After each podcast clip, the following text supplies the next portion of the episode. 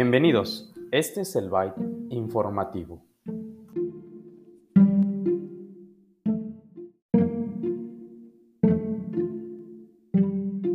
Un día como hoy, 14 de marzo, pero de 1994, Linus Torvalds lanza la versión 1.0.0 de Linux.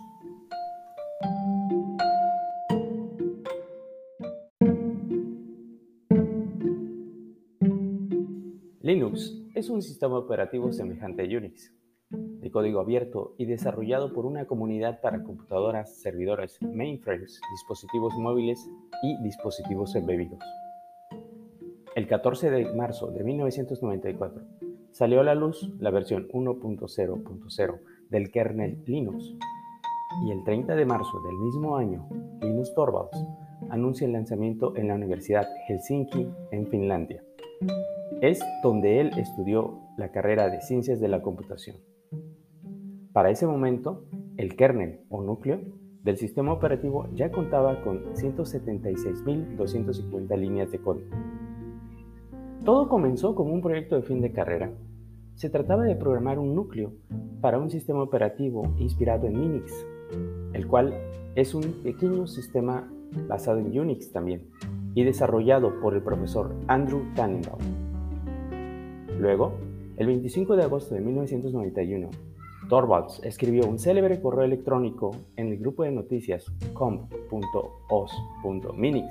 en el cual invitaba a, los demás, a las demás personas a colaborar con el proyecto.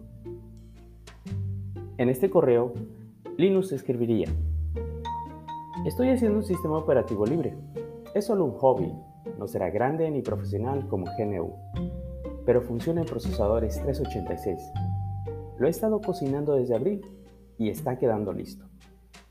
Quisiera retroalimentación de las cosas que a ustedes les gusta y no les gusta de Minix. Producto de este correo, muchas personas comenzaron a participar en el desarrollo del código.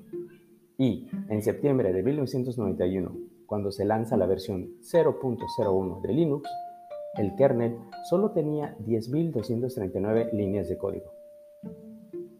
Linux es el núcleo del sistema operativo GNU Linux, basado en Unix. Como dato adicional, el kernel o núcleo es una parte fundamental del sistema operativo, que se encarga de conceder el acceso al hardware de forma segura para todo el software que lo solicita.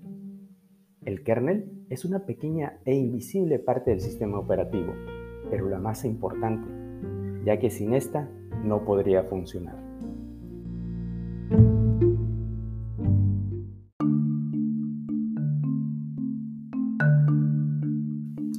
Y este fue el Byte informativo. Hasta la próxima.